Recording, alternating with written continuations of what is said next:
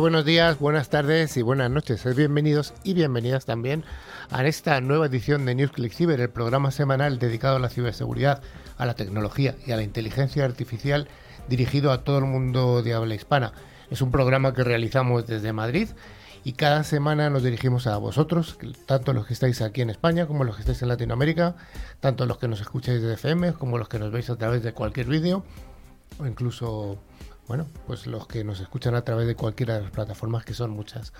Es un programa que se transmite eh, desde Argentina, Bolivia, Colombia, España, Estados Unidos y Perú.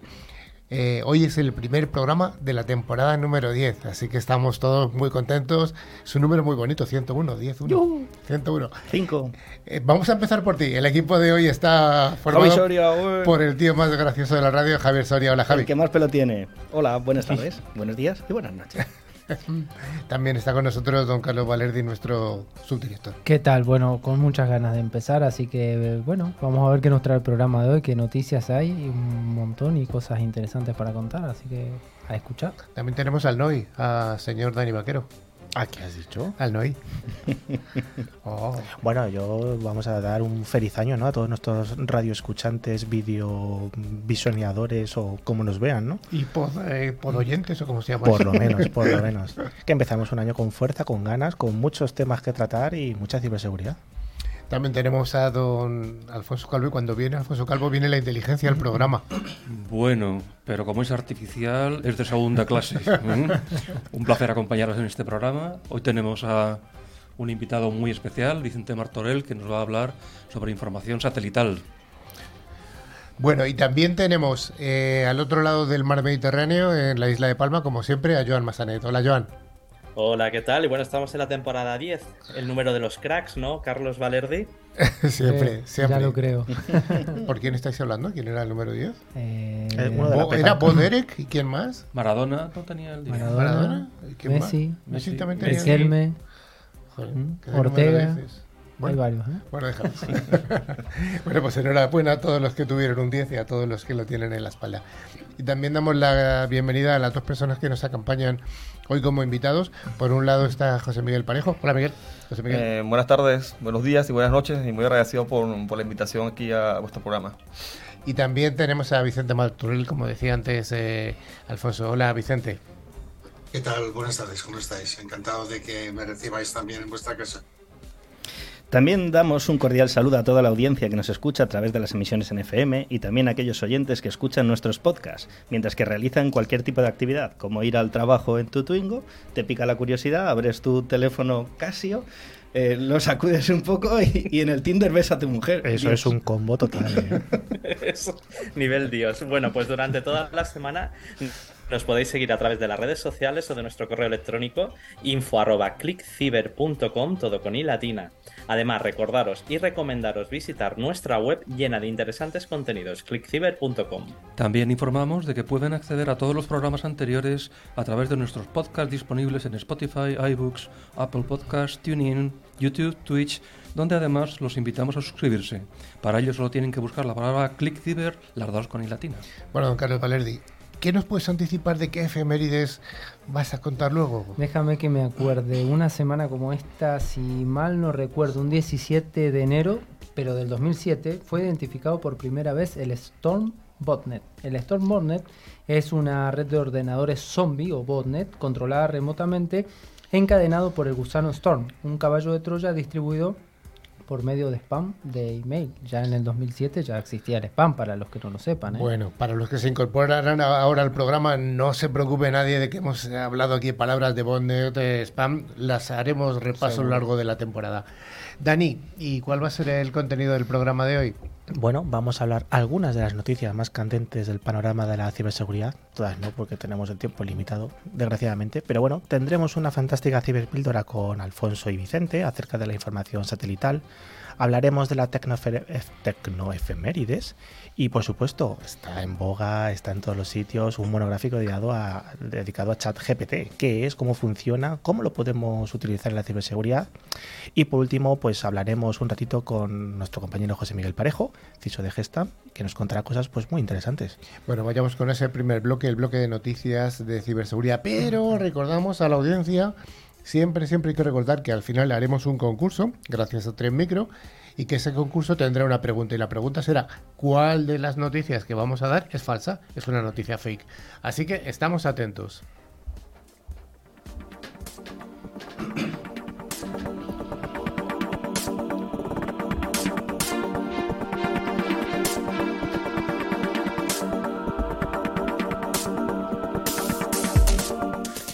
Pues como todas las semanas damos gracias a Forescout, firma de ciberseguridad líder en visibilidad y protección del Internet de las Cosas, por traernos esta sección de noticias. Y la primera de ellas nos habla de que el, App Store y Google Play se llenan de apps falsas, como nos anticipaba antes Dani, de ChatGPT.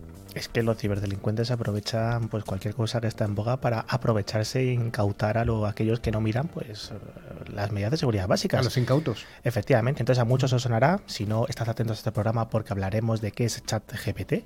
Pero bueno, tenemos que tener mucho cuidado si queremos probarlo, si queremos utilizarlo, porque en las distintas App Stores pues están distribuyendo aplicaciones que prometen realizar esas funciones de ChatGPT, pero que resulta que tienen tanto publicidad abusiva como suscripciones que al final nos hacen pagar en algo que no deberíamos. Y bueno, y sobre todo, ¿qué es ChatGPT? Pues es un modelo de inteligencia artificial desarrollado por OpenAI y que es capaz de darnos una respuesta avanzada a casi cualquier pregunta que le hagamos. Pues bien, se ha vuelto tan popular que en las últimas semanas muchos desarrolladores se están aprovechando de aquellos usuarios que intentan probarla. Sí, al final aquellos usuarios pues menos avezados o más incautos van a las eh, tiendas de aplicaciones como la de Google Play, la de iOS de App Store e intentan descargarse pues una aplicación que promete hacer esas funcionalidades de ChatGPT y al final se acaban suscribiendo y además por cantidades bastante desorbitadas. Y bueno, simplemente hay que buscar ChatGPT en las respectivas tiendas de aplicaciones para hacernos una idea de la gran cantidad de aplicaciones que aseguran ofrecer, pues esto, la posibilidad de mantener una conversación con un bot mediante inteligencia artificial. Todas ellas, de hecho, usan palabras reconocibles como GPT, ChatGPT, inteligencia artificial, IA. Muchas, además, eh, parecen empezar un modelo de IA, inteligencia artificial en inglés, similar de código abierto, pero aparentar dar las mismas funciones, pero obligan a los usuarios a activar una suscripción o a consumir publicidad justo antes de poder utilizar esas funciones.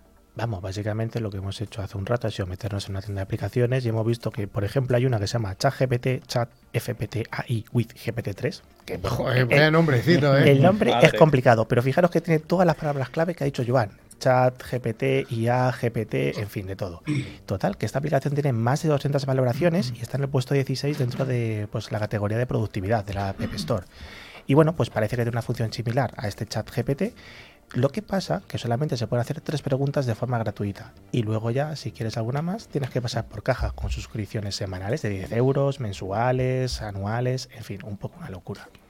Bueno, será caro dependiendo de la cantidad de trabajos que hagas cada día. Esto muchos estudiantes lo están utilizando. Pero por supuesto, ninguna de estas apps es oficial, como bien se puede observar. OpenAI no ha lanzado ninguna versión para iOS o para Android de, este, de esta inteligencia artificial. El servicio es simplemente accesible al público, pero solo a través de una versión web o a través de navegador. Y además, usar ChatGPT es totalmente gratuito. No es necesario pagar nada. Eh, Dani, pero ¿por qué entonces Google y Apple permiten estas apps que en principio no, no son fraudulentas, pero están ahí en el límite, ¿no? Efectivamente, y es que al final del día no están incumpliendo ninguna de las normas o restricciones que ponen pues estos gigantes como, pues, como Android o Apple. Es decir, por ejemplo, Apple permite que los desarrolladores pues pongan precio a sus aplicaciones y si las quieres usar pues tengas que pagar. En cambio, pues eh, incluso también pues a través de anuncios también generan ingresos. Entonces al final, mm, aunque parecen que hacen una función que no es esa, tampoco incumplen nada en particular. Por eso pues pueden vivir en estas tiendas. Bueno, nos vamos a nuestra noticia del conflicto de Ucrania eh, o las cercanías de Ucrania, ya que Bielorrusia ha legalizado la piratería de películas música y software. Esta, noticia no es falsa. No, es falsa. ¿Qué, para nos cuentas? Para nada. Bueno, Bielorrusia aprobó una ley que legaliza la piratería digital contra países que considera hostiles. Esto significa que el país podrá hacer uso de materiales protegidos por derechos de autor sin necesidad de pedir autorización al titular. La nueva ley firmada por el presidente Alexander Lukashenko es una respuesta a las sanciones económicas impuestas por Europa y Estados Unidos tras su apoyo a Rusia en la guerra contra Ucrania. Por lo tanto, Bielorrusia permitirá la piratería de películas, series, música, software, todo bajo el pretexto de reducir ese déficit crítico en el mercado interno. Según el órgano legislativo, la decisión tiene como por objetivo desarrollar el potencial intelectual, moral y espiritual de la sociedad, brindando acceso a los logros de la cultura mundial y a los eventos de la vida moderna. ¿Les suena Pirate Bay? Mm, Bueno, lo dejo ahí. Los programas de ordenador, obras audiovisuales, películas o entretenimiento cinematográfico, obras musicales y transmisiones están considerados dentro de la legislación. Y esto al final tampoco es que haya inventado nada nuevo. Bielorrusia está haciendo lo mismo que hizo Rusia pues hace pues un, un tiempo. Y es que debido a las sanciones del mundo occidental por la guerra de Ucrania, pues para poder subsistir los cines de Rusia, pues ya permitieron eh, bueno pues visionar y tener contenido pirateado, supuestamente para poder subsistir. Claro, porque no les llegaban las películas de Marvel, desgraciadamente. Entonces, bueno, pues al final lo que ha hecho Lukashenko pues ha sido hacer algo muy parecido, incluso aprobar algo que ha llamado las importaciones paralelas que básicamente es un mecanismo que permite a las empresas de Bielorrusia comprar mercancías a cualquier compañía que está fuera del país y que, bueno, supuestamente las haya adquirido legalmente. No sé por qué pensaba que era cine español. Bueno, En este caso, si los productos adquiridos por importación paralela están protegidos por derechos de autor, no habrá necesidad de pedir autorización. Pero es que esto no acaba aquí. Existe un punto súper importante en esta nueva ley que obliga a las personas a pagar por usar contenidos sin licencia. Los usuarios deberán depositar el dinero en una cuenta bancaria operado por la Autoridad Nacional de Patentes, que hipotéticamente se lo entregará al autor. Y para que no suene a un robo total, no, porque hasta ahora no ha sonado un robo total, al parecer los titulares podrán reclamar el dinero en un plazo máximo de tres años. De lo contrario, el gobierno de Lukashenko se quedará con él. Vaya medida. Esta solución, que suena bien en papel, es en realidad una alternativa que pocos o nadie utilizará. Suponiendo que eres el autor de una obra, tendrías que comunicarte con las autoridades de patentes para que te devuelvan el dinero recaudado. El problema es que la única opción es hacerlo por el banco Bank de ellos, una institución sancionada por Europa. Repetimos que no es una fake. Belarus Bank, que será el banco de Bielorrusia. Exacto. ¿Por donde te dan velas? Bueno, Yo por creo que es supuesto, Luca Bank esto en lugar de Belarus por supuesto, tenía que haber una guinda en el pastel. Y es que además Bielorrusia aprobó una ley que permite a las autoridades de ese país incautar los bienes a los ciudadanos y empresas de naciones hostiles. Ahí es nada. Lo mismo que les hemos hecho, ahora lo hacen ellos. Bueno. La siguiente noticia nos habla, interesante el titular, atención, nuevas medidas de seguridad se van a implantar en las granjas de caracoles. ¿Qué nos cuentas, Joan? Pues sí, este bien tan preciado que son los caracoles están adoptando medidas de seguridad en las granjas de tipo cibernético para proteger los sistemas informáticos y sobre todo garantizar la continuidad del negocio. Con el aumento de la automatización y la dependencia de las tecnologías de la información de estas granjas, se ha vuelto crucial asegurar que los datos y las operaciones estén protegidos contra posibles ataques cibernéticos. Los gerentes de granjas de caracoles, eh, de grillos y demás están implementando medidas como la monitorización constante de sus sistemas, de formación profesional en seguridad cibernética y la contratación de especialistas en ciberseguridad para garantizar la protección de la información confidencial y de esa continuidad de negocio. Además, las granjas de caracoles están adoptando tecnologías avanzadas como la inteligencia artificial y el aprendizaje automático para mejorar la eficiencia y la seguridad de sus operaciones. Con estas medidas, las granjas de caracoles están preparadas para enfrentar los desafíos de ciberseguridad y garantizar la continuidad de negocio. Bueno, al fin y al cabo, las granjas de caracoles pues están uniendo a ese movimiento mundial de incorporar expertos en ciberseguridad que intentan garantizar pues, la continuidad del negocio. Aquí estamos hablando de la cría, de la exportación, de los famosos escargots, la monitorización continua, cuánto consumen, cuántas plantas hay que echarle más o hay que quitarles. También, por supuesto, pues la formación, eh, no solamente ciberseguridad, sino cómo podemos manipular los caracoles. Oye, con las babillas se te resbalan bastante, ¿no? Bueno, y además también hay un tema interesante con los caracoles, que son hermafroditas y hay que analizar el ciclo de, de hermafroditismo, si es que existe esa palabra. Por supuesto, para saber cómo mezclarlos. Ahí entra en juego esa inteligencia artificial que está monitorizando constantemente y bueno, pues aplicando esos, esos puntos claves para indicar a los expertos cuándo tenemos que juntar a unos caracoles con otros. Y además- Atención, gobiernos hostiles, aquí tenéis un, un arma de, de ataque. Y además hay una cosa importante, también hay que monitorizar las granjas para evitar que los caracoles se escapen. Mm. Y lo dejo para el próximo programa, que alguien nos diga cómo identificar cuando un caracol es macho o hembra. Ah, eso es interesante, sí, sí. Vamos a dejarlo ahí, que lo vaya pensando la audiencia, ya lo contarás.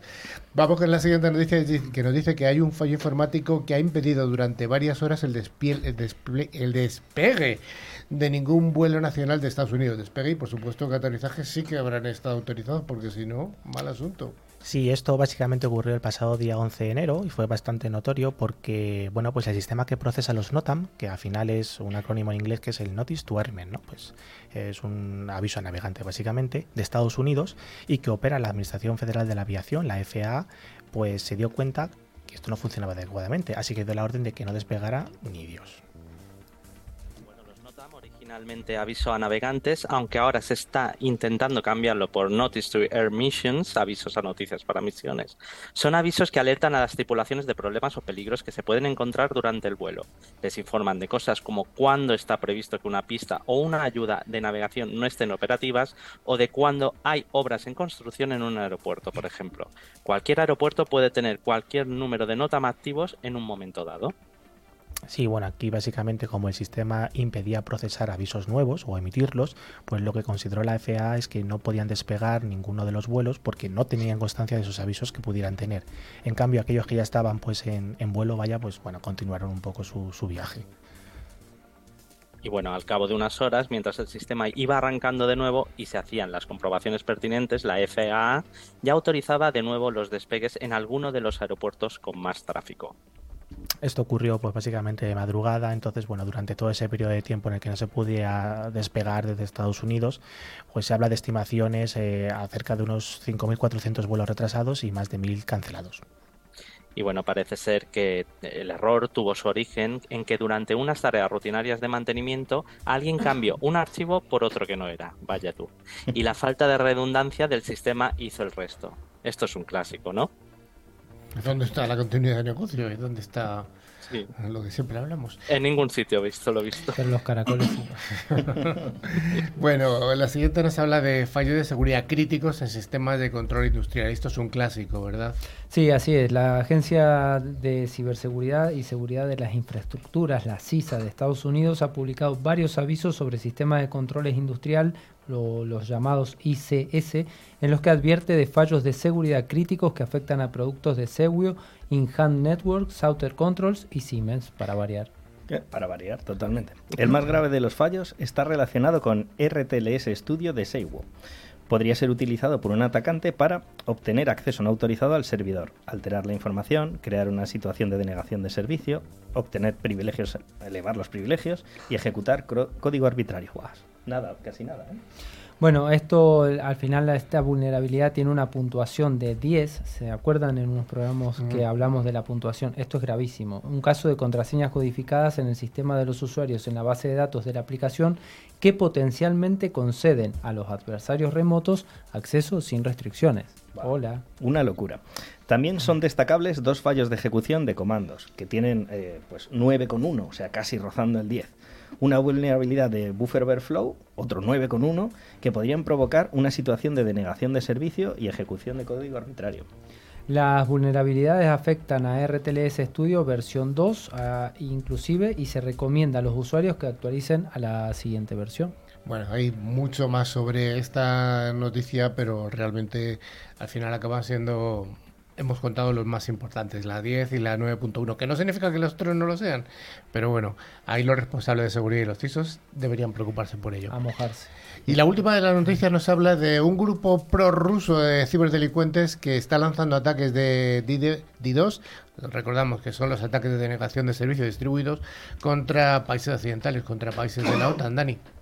Sí, bueno, pues se atribuye al grupo de ciberdelincuentes conocido como No Name 057, que ha llevado este ataque pues, de, denegación de servicio distribuido a organizaciones en Ucrania y otros países de la OTAN. Básicamente un poco desde que empezó esta guerra de Rusia contra Ucrania. El grupo pues, ha tenido como objetivo organizaciones gubernamentales e infraestructura crítica, que son las más afectadas. Bueno, Sentinel Labs ha revelado que el grupo utiliza canales públicos de Telegram junto a un programa de pagos por realizar esos ataques de D2 eh, basado en voluntariado, es decir, que la gente se presenta para realizarlos. Y un conjunto de herramientas de sistemas eh, eh, multioperativos, es decir, que sirven en varios sistemas operativos al mismo tiempo para llevar a cabo sus ataques, además de también estar presente en GitHub.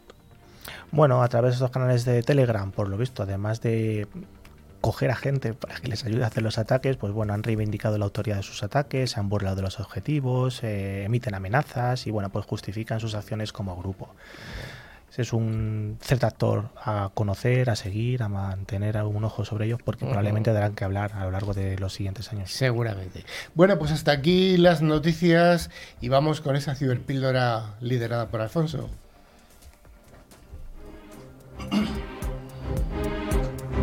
La ciberseguridad es uno de los sectores más pujantes de las tecnologías de la información. Si te interesa estar al día de los ciberataques y de cómo defendernos, escucha cada semana a Carlos Lillo y su equipo de expertos en NewsClick Ciber.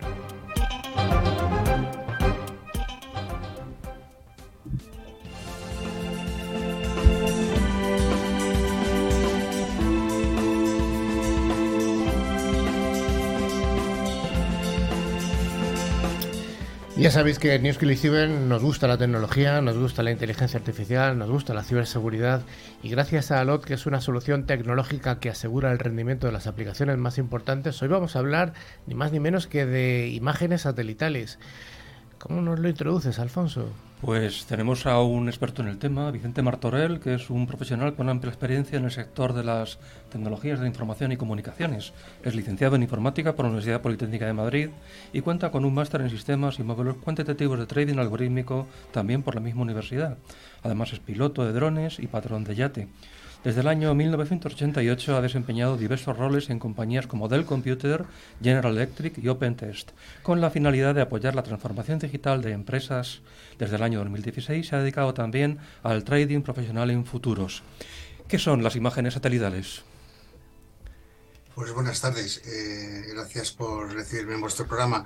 Eh, las imágenes, satelitales, al fin y al cabo, son datos que se obtienen de sensores que van embarcados en eh, objetos lanzados al, espacio en diversas eh, alturas y que nos van a permitir obtener imágenes y también datos en el espectro infrarrojo que nos van a permitir valorar evolución de aspectos como la vegetación, como elementos de dispersión de elementos nocivos en la atmósfera, en los océanos, eh, etcétera. En definitiva, nos va a permitir obtener eh, una foto exacta de la situación de nuestro planeta en un momento determinado. Pero a esta información, ¿quién puede acceder? Bueno, pues afortunadamente, y aunque la mayoría del público no lo conoce, esta información está accesible eh, siempre dentro de lo que son satélites civiles en diversas plataformas, fundamentalmente en las que representa eh, Sentinel dentro del programa Copernicus, que es el que se encarga de eh, dar información actualizada sobre el medio ambiente y el cambio climático, y también otras como pueden ser Meteosat, eh, que nos van a dar información meteorológica y bueno, diversos como GPS, GLONASS y Galileo que nos van a dar sistemas de navegación. Esta información toda está accesible vía web, simplemente hay que registrarse con un número, un correo electrónico y una clave y a partir de ese momento pues, vamos a poder acceder a la información que se ha almacenado desde el inicio del programa de lanzamiento de cada uno de los satélites. ¿Y qué tipo de satélites nos vamos a encontrar habitualmente en este tipo de... Bueno, pues eh, los satélites, desde los más conocidos, que son los que nos permiten establecer comunicaciones como eh, Global Star o Marsat, hasta los eh, que emiten señal de televisión como eh, Astra eh, y Eutelsat, meteorológicos como Meteosat, los de observación de la Tierra con los programas Sentinel y Landsat, y luego diversos militares, aparte de los satélites científicos como el Hubble, que nos permiten obtener imágenes del espacio profundo. ¿Y estos satélites qué tipo de sensores suelen tener?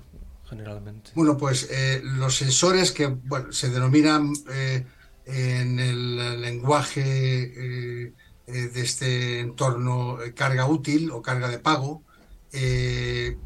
por un lado son sensores que me permiten obtener imágenes, imágenes ópticas. Con esto vamos a poder realizar levantamientos topográficos, vamos a poder detectar variaciones en la vegetación, falta de agua, el avance de los cultivos, eh, sensores de radar que nos permiten, midiendo distancia, establecer eh, a qué velocidad se mueven los objetos en la, en la Tierra y se utilizan mucho para eh, monitorizar la vegetación y el agua. Y luego existen otro tipo de sensores que son los que se encargan del espectro no visible, entre ellos fundamentalmente lo que es ultravioleta, que eh, van a permitirme medir la, luz, la radiación que refleja la Tierra eh, en diferentes longitudes de onda. Estas longitudes de onda, eh, en función de cuáles son y del estudio que quiero realizar, me van a permitir hacer estudios de vegetación para los cultivos, estudio de, del suelo, van a permitirme también hacer valoraciones de cuáles son los movimientos de sustancias nocivas dentro de la atmósfera. Oye, Vicente, una pregunta. ¿Los, eh, ¿Los satélites todos están fijos en el espacio o giran? ¿Son geoestacionarios? ¿Cuáles son las diferencias pues, entre unos y otros? Pues no, mira, eh, los satélites tenemos dos tipos, que son los eh, heliocéntricos, que son aquellos que realizan una órbita heliosíncrona, que es a la misma hora de luz solar, se van desplazando alrededor de la Tierra, y estos eh, tienen órbitas casi polares. Y por otro lado tenemos los geoestacionarios que se mueven a una altitud de unos 35.000, 36.000 eh, kilómetros, 36 kilómetros eh, de, la, la Tierra y eh, orbitan en el plano del Ecuador a la misma velocidad. Es decir, que se utilizan para obtener información de una zona concreta. Pues, por ejemplo, satélites meteorológicos que están apuntando eh, de forma geoestacionaria a Europa o a Estados Unidos a zonas muy concretas. O sea que si lo identificamos con un punto en el espacio, lo tendríamos siempre en el mismo sitio. Correcto, lo que se, digamos que como lo que se domina el cenit, es decir, se mueve a la misma velocidad que el punto o la zona de estudio. ¿Y cómo se puede acceder a todo este tipo de información? ¿Es muy complicado? ¿Hay protocolos Bueno, pues ya digo que, que no lo es. Con, yo realmente el interés que he tenido eh, y por el que tengo información acerca de las imágenes satelitales, vienen derivadas un poco de mi experiencia para eh, realizar eh, proyectos de levantamientos topográficos con drones. los satélites de forma gratuita y sin tener que recurrir a este tipo de aparatos me van a permitir obtener esa información y básicamente podemos obtenerla desde varios proyectos que están en estos momentos operando. Por un lado, eh, tenemos el proyecto Copernicus, Copernicus, que como he comentado es eh, el programa de la Unión Europea que tiene eh, como objetivo proporcionar información sobre medio ambiente y cambio climático. Tiene un, acceso, un Open Hub en copernicus.eu. En, este vamos a poder acceder a todas las operaciones que se han realizado y se están realizando con satélites Sentinel y eh, desde ese punto vamos a poder acceder a todas las eh, imágenes pudiendo filtrar por fechas, por zonas horarias y por eh, zonas geográficas. Por otro lado tenemos también USGS, que es el organismo americano que se encarga de medio ambiente. Ellos con sus satélites me van a poder proporcionar también todas eh, información de aquellas zonas que están cubriendo en ese momento. Información, eh, ya digo, no solo eh, de imágenes ópticas, sino de todos los sensores que van embarcados en, el satélite. y por otro lado, hay sorprendentemente, es algo que yo he descubierto hace poco, Google tiene una plataforma que es Google Earth Engine. Esta plataforma me va a permitir programando en Java o en Python, tener acceso directo eh, con una programación muy sencilla a todas las imágenes de satélite y poder realizar operaciones con ellas, de forma que puedo hacer time lapse. Imaginaros, pues en el caso reciente de la erupción del volcán en Canarias, lo que eh, me va a permitir hacer es sacar todas las imágenes desde el minuto cero hasta el fin de la erupción, haciendo la presentación de las mismas eh, en un vídeo y de esa manera pues poder eh, discriminar un poco qué es lo que ha ocurrido de un vistazo. Vicente, eh, tú eres eh, piloto de drones y tienes una experiencia importante con satélites. ¿Cómo se conjugan los drones con los satélites?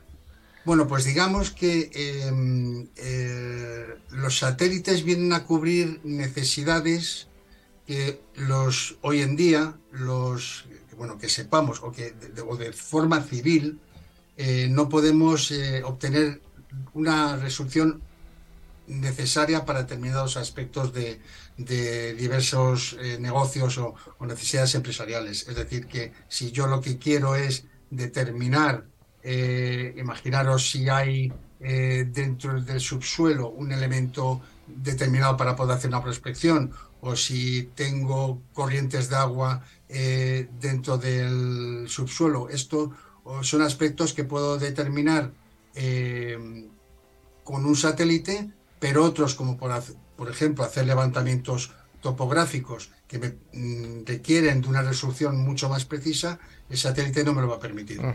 La diferencia del dron y el satélite simplemente va a ser la resolución óptica. Oye, Vicente, nos apasiona el tema y la verdad que me parece, me parece muy curioso cómo se complementan los dos mundos, pero desgraciadamente el tiempo lo tenemos limitado y quizás otro día haya que, apuntar un poquito más. Le pediremos a Vicente, como ha hecho una presentación muy extensa, que nos escriba algo para la próxima revista, mm. de manera que los datos tan amplios que nos ha trasladado puedan ser mejor entendidos por nuestros lectores. Así que Vicente, ya sabes, te ponemos unos deberes. Pues, ha sido un placer estar con vosotros. Venga, pues muchas gracias.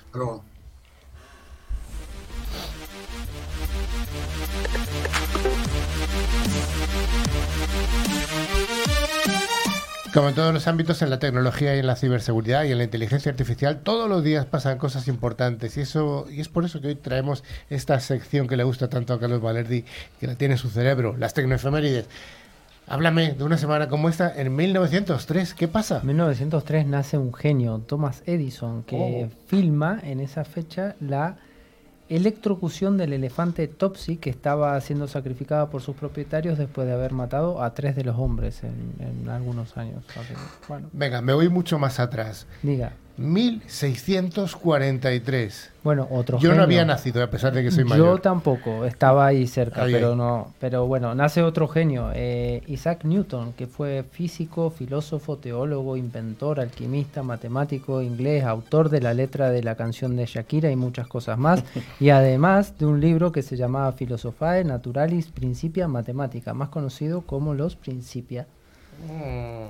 Y ya para acabar, una cosa que le gusta mucho a Dani, 1966. 1966 se estrena la serie Batman en la cadena ABC en Estados Unidos con el episodio Hi, Little Right. La serie es una comedia ligera basada en el cómic de DC del personaje, bueno, que todos conocemos, ¿no? Batman.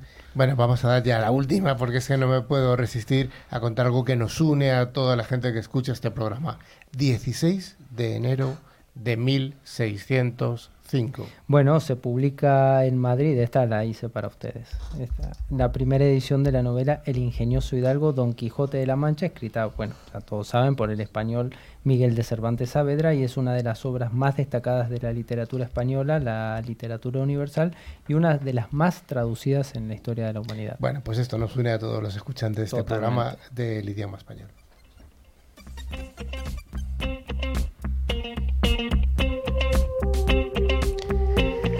Como todas las semanas, eh, la sección de monográficos es ofrecida por ForcePoint, fabricante líder en seguridad convergente con un amplio catálogo de soluciones en ciberseguridad. Y vamos a hablar, como había anunciado al principio Dani, de Chat GPT. Pero es más, no vamos a contarlo nosotros. El propio Chat GPT va a intentar describirse a sí mismo y a ver qué os parece, si, si es entendible, si lo hace bien o no. Bueno, pues allá va. Bueno, ChatGPT es un modelo de lenguaje desarrollado por OpenAI es una variante de GPT, Generative Pre-Training Transformer, un modelo de procesamiento de lenguaje natural basado en el Transformer Encoder, que se utiliza para generar texto de forma automática. ChatGPT se entrena con grandes cantidades de datos de conversaciones para aprender a generar texto de forma coherente, autónoma, natural, además a través de distintos contextos de conversaciones. Se puede utilizar para generar respuestas automáticas en un chatbot, para completar fragmentos de texto, para generar texto en una variedad de géneros y formatos y para realizar tareas relacionadas con el procesamiento del lenguaje natural, como la traducción automática y la extracción de información. Los datos que ha utilizado o que utiliza continuamente ChatGPT para entrenarse pues son conversaciones, diálogos de chat, correos electrónicos, transcripciones de conversaciones. Bueno, pues como veis cualquier medio que le permite generar texto que suena totalmente natural y coherente pues eh, con distintas variedades en la conversación. Bueno, y esta conversación podría seguir y seguir y seguir, pero esto es la, traslación directa de esta la respuesta que nos ha dado el propio ChatGPT, eh, ChatGPT describiéndose a sí mismo, ¿no? Pero como veis este tipo de inteligencia artificial es capaz de dar respuestas complejas. La verdad es que todo parece maravilloso, pero ¿no creéis que podría haber algunos inconvenientes para este uso de ChatGPT y de otras inteligencias artificiales? ¿Cuáles podrían ser, Joan? Empiezas tú, por ejemplo.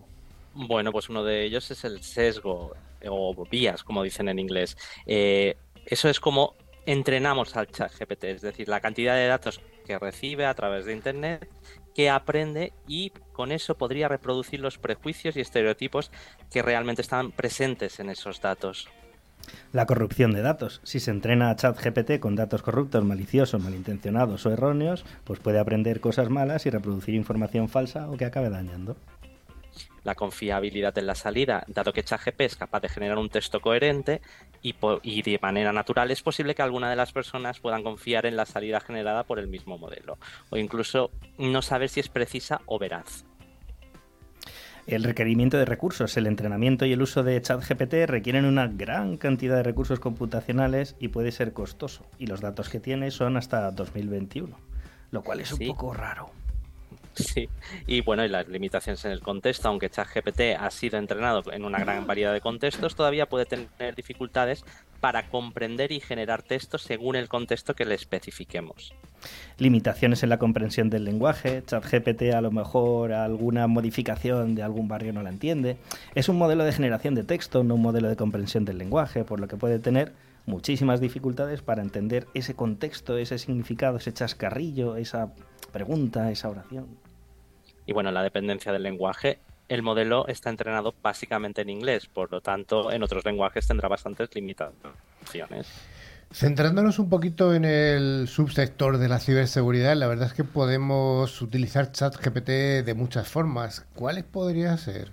Bueno, pues además de escribir la escaleta de este programa, obviamente, por ejemplo, si todo el texto lo hemos escrito con ChatGPT, lo que se puede utilizar, por ejemplo, es para generar nuevo malware. Al final puede ser utilizado para generar ese código malicioso que hipotéticamente podría pasar desapercibido pues, por las herramientas de protección existentes. Otra de las utilidades que podría tener esto es la creación de perfiles falsos tanto en redes sociales como en distintos blogs o para inclusive para entidades financieras. También, por ejemplo, se podría utilizar en las comunicaciones de manding control. Cuando tenemos un elemento malicioso, pues muchas veces esa comunicación con los command and controls CIC, pues para pedir instrucciones, enviar datos filtrados de estas comunicaciones de botnets, de forma que se pueda evadir pues su detección. Y una de las cosas más básicas que puede hacer es la creación o generación de phishing, esto de crear correos electrónicos o SMS maliciosos que lleguen a las víctimas y a través de esto obtener el acceso a... Seguro que mejorarán las traducciones horribles que hacen algunos nigerianos. Seguramente. Y de hecho está ocurriendo ya que los eh, expertos humanos que analizan los textos de ChatGPT algunos no son capaces de identificar que son artificiales, con lo cual esto va a ser un verdadero problema. Pero realmente como para generar phishing no es así, es decir, el tener una gramática correcta, el utilizar localismos, el utilizar sensación de urgencia, etcétera, podemos influir en la persona que lo está leyendo, pero una detección de phishing no es solamente el texto, hay una serie de indicadores que están alrededor de ese texto que nos van a dar pistas tanto nosotros como personas humanas como las herramientas de detección. Entonces, se ha puesto mucho el foco, que madre mía, esto va a generar aquí phishing, que todo el mundo va a colar y va a clicar y va demás. Pues hombre, si ves el texto como tal, tú puedes decir, leches, pues esto está hecho por una persona humana. Pues sí, parece que sí. Pero cuando estamos hablando de detectar phishing, además de otros tipos de amenazas que nos pueden llegar, hay una serie de indicadores adicionales que también hay que tener en cuenta. Desde reputacionales, desde dónde, desde nos vienen, si lleva una URL, pues analizar esa propia URL. Es decir, no solamente pues la, la frase que te dice, pincha aquí para ganar 50.000 euros. Es importante también estar alerta y buscar posibles señales, como decía Dani, de que el correo puede ser o no un phishing. Lo importante que debe recordar es que ChatGPT solo puede crear texto, no mensajes completos con logotipos y diseños profesionales bien formateados. Eso es un factor a tener en cuenta. Si nos llega un mail de un banco supuestamente sin el logo, sin ciertas cosas, bueno, hay que prestar atención. En cualquier medida, los atacantes lo que buscan es explotar cualquier tipo de vulnerabilidad humana, esto de inteligencia o, de la ingeniería social que hemos hablado también. Pero es menos probable que las personas hagan clic en amenazas con errores gramaticales, menos probable. Habría que seguir teniendo presentes los grandes indicadores que nos ayudarían a no caer en estas estafas de phishing. ¿Recordamos un poquito, Dani, cuáles serían?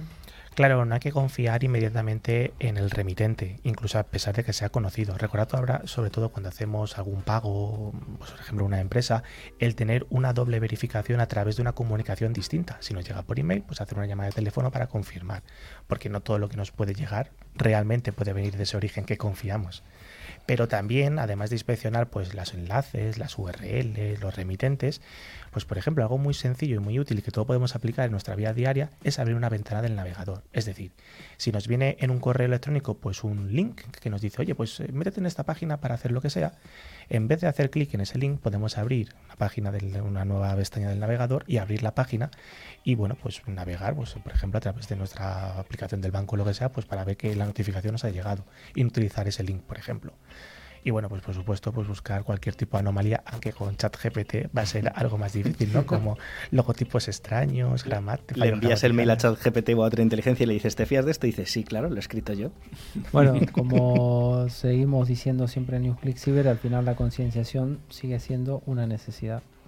Una necesidad y además que, que, todos los invitados responsables de ciberseguridad, como el que tenemos hoy aquí, pues siempre dicen que, que siempre hay que proteger al eslabón humano siempre hay que proteger esos ese eh, eh, quick, eh, ¿cómo se dice? Quick, capa 8. Capa 8, ¿no? Pero el, el, el, que da rapidito al enter. Mira, eso es lo que se llaman los happy clickers. Happy clickers, no me salía la que palabra. Le da, que le da el clic a todo lo que es clicable y a lo que no también.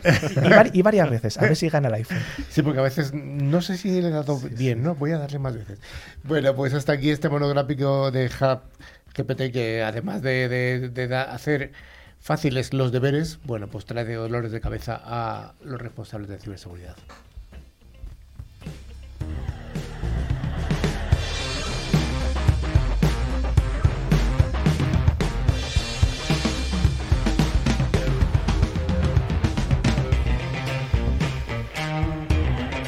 Pues como decíamos al principio del programa, tenemos el placer de tener con nosotros a José Miguel Parejo, que es el responsable de ciberseguridad de Gestamp. Hola José Miguel. Carlos, ¿qué tal? Encantado de estar por aquí. Bueno, ¿de dónde eres tú? Pues mira, este, como te darás cuenta, mi acento me delata. Yo de aquí no, de aquí no estoy. Yo sí llevo ya 12 años aquí en, en España, en Madrid. Ajá.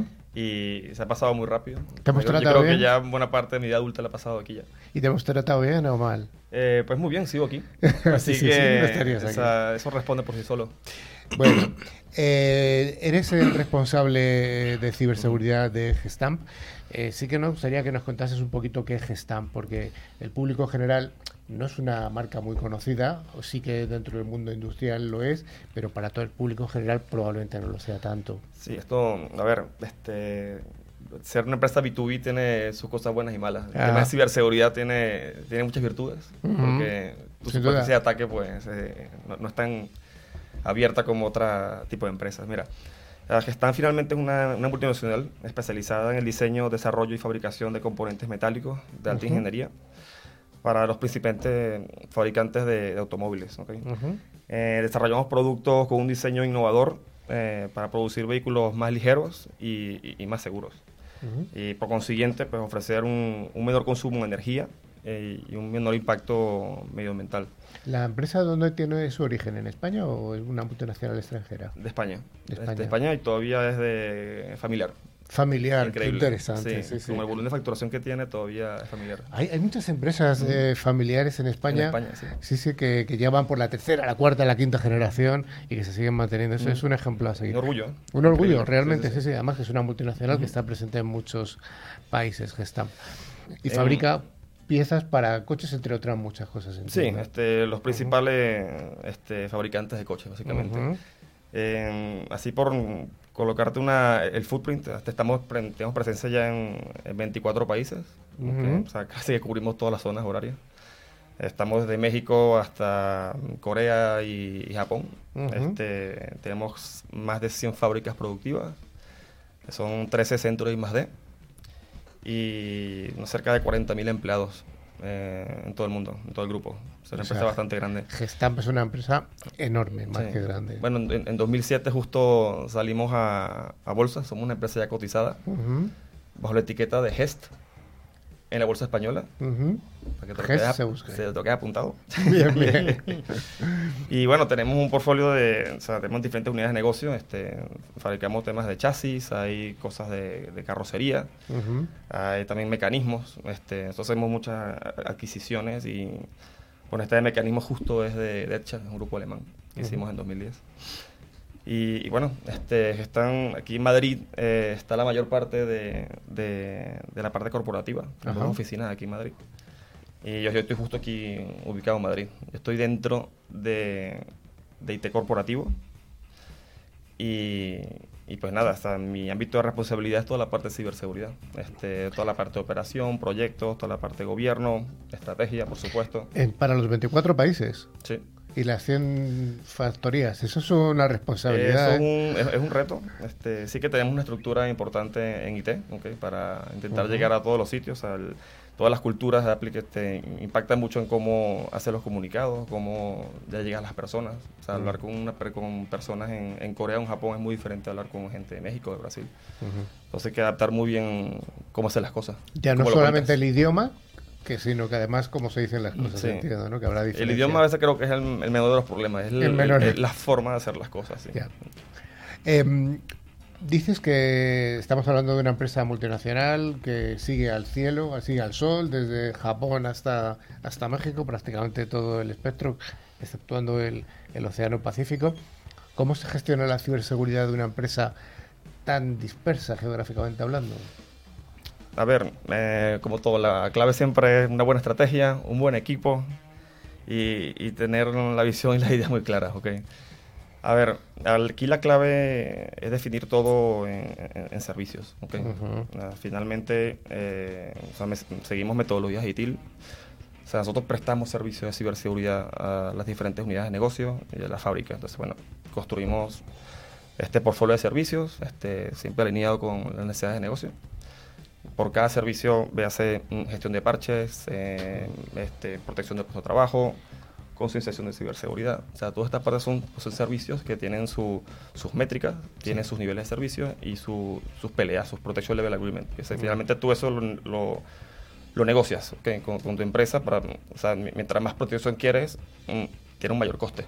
Entonces, uno tiene que ver ese baremo, ver tu tolerancia, tu apetito y vas construyendo toda tu, tu estructura. ¿Cuáles Vale. son los retos más importantes? Evidentemente aquí no vamos a desglosar todos. Que tienes desde el punto de vista de la ciberseguridad en una empresa industrial en la que cada vez hay una mayor convergencia, sin duda alguna, entre el mundo IT y el mundo OT. Bueno, la convergencia IT y OT ya llegó desde, desde la cuarta revolución industrial. y pues realmente antes, toda la parte OT, que finalmente las empresas industriales es lo que comemos, o sea, es nuestra, lo, o sea, lo que genera cash a, la- a las empresas, estaba muy aislado, securizado y nadie se metía ahí. Como mucho tenías una conexión al señor de mantenimiento que se conectaba a, arreglar un horno o una prensa, lo que sea. Y ya esto pues empieza a llegar a la industria 4.0, la Smart Factory, empiezas a trabajar datos, empiezas a conectar entornos de sensores o escadas con otros entornos Larité, con temas de cloud. Entonces, claro, eso te genera mapa, mapa de amenazas pues, brutal y, y tienes que pues, cambiar todo tu, tu arquitectura, tus controles, este, aquí todos los procesos y la capa de gobierno influye mucho porque cambian los interlocutores. Este, una persona de IT no habla de la misma manera que una persona de OT, son otros activos, son obsolescencias de los activos muy diferentes. O sea, la gestión de parche en IT es una cosa y en OT pues totalmente diferente. Entonces, o sea, estos son retos. Este, gracias a Dios ya hay tecnología y herramientas y, y estándares en el mercado que, que te ayudan a sentar esto. Eh, antes hablamos de los estándares de, este, en Estados Unidos y o sea, ellos tienen todo su, su, su mapa de zonas y, conductos. este, aquí en Europa pues más de lo mismo con la parte de NISA. ¿Qué regulaciones o certificaciones os aplican directamente a vosotros, a Gestamp? Y bueno, ya como parte del sector de la automoción, por supuesto. Sí, sería automoción como tal. A ver, hay dos, dos grandes. Prácticamente es la, la IATF. Este, es una certificación más que todo ligada a calidad aunque sí tiene muchas competencias y controles en, ciberseguridad, este, más que todo enfocados a concienciación de ciberseguridad, temas de... Últimamente se ha enfocado mucho en pentesting y hacking, tienen temas de gestión de riesgo. O sea, la concienciación se ha vuelto muy importante porque o sea, cuando uno hace un vía, te das cuenta de que una de, los, de las medidas que tienen mayor impacto en tu nivel de madurez es las personas. Entonces, es algo que uno realmente se lo tiene que tomar muy en serio. La otra sí que nos aplica es la TISAX, que es un control, o sea, un framework de control alemán, está basado en la VDA ISA, o sea, la Asociación Alemana de Automoción, y es la que se basan muchos fabricantes de automoción aquí en Europa para controlar pues sus cadenas de suministro, o sea, que cumplan las mejores prácticas, este, que no salgan de la línea, que tengan ciertos niveles de, de madurez de ciberseguridad. Este, este, este, este último año hemos tenido mucho muchas noticias de, ataques a la cadena de suministro. Entonces, bueno, esto ha impulsado a, estas empresas industriales y retail a, reforzar muchísimo los controles que hacen a, su cadena de suministro. Nosotros hacemos lo mismo con, nuestros proveedores. Sí, sin duda alguna. Estas normativas alemanas, mm, de la importancia de ellas viene derivada de la... De, de, la importancia del sector automoción alemán. ¿Y qué prioridades tenéis dentro de la estrategia de ciberseguridad en una empresa distribuida de automoción industrial tan grande como Gestamp? A ver, las prioridades a la estrategia siempre la construimos mm, muy alineada al negocio. O sea, hay que ver hacia dónde va el negocio y uno va construyendo tu, tu, plan de iniciativas y tus proyectos en base a eso. Eh, así como hitos muy importantes, este, está la construcción de, proveedores pues, pues, fiables. Más que proveedores, yo lo haría de aliados de negocio, o sea, que te ayuden a, evolucionar, a innovar y te acompañen tus objetivos con pues, tecnología, con procesos, con personas, ¿entiendes? Eh, toda la parte de cuerpo normativo, que finalmente son eh, las reglas de juego ¿okay? de, toda la parte de TOT. Eh, la concienciación de ciberseguridad, este, que ahorita es parte de, o sea, de los ratings de, de CG, es parte de todos los controles de, de normativas, o sea que es un punto muy importante. Los temas de resiliencia, Normalmente. O sea, ya ahorita la pregunta es si me van a atacar o no es cuándo me van a atacar. Entonces, o, si, me han atacado. O si me han atacado no me he dado cuenta. Entonces, tener un, un robusto programa de, resiliencia testeado, retroalimentado, o sea, todo eso es sumamente importante. Nosotros siempre hacemos pruebas periódicamente de, de, toda la respuesta a incidentes, siempre metemos a nuevos interlocutores y, o sea, para potenciarlo y, y, retroalimentarlo, claro. Nos quedamos sin tiempo, José Miguel Parejo. Nos gustaría seguir hablando y off the record seguiremos hablando, sin duda alguna. Muchas gracias, José Miguel Parejo, responsable de ciberseguridad de Gestamp.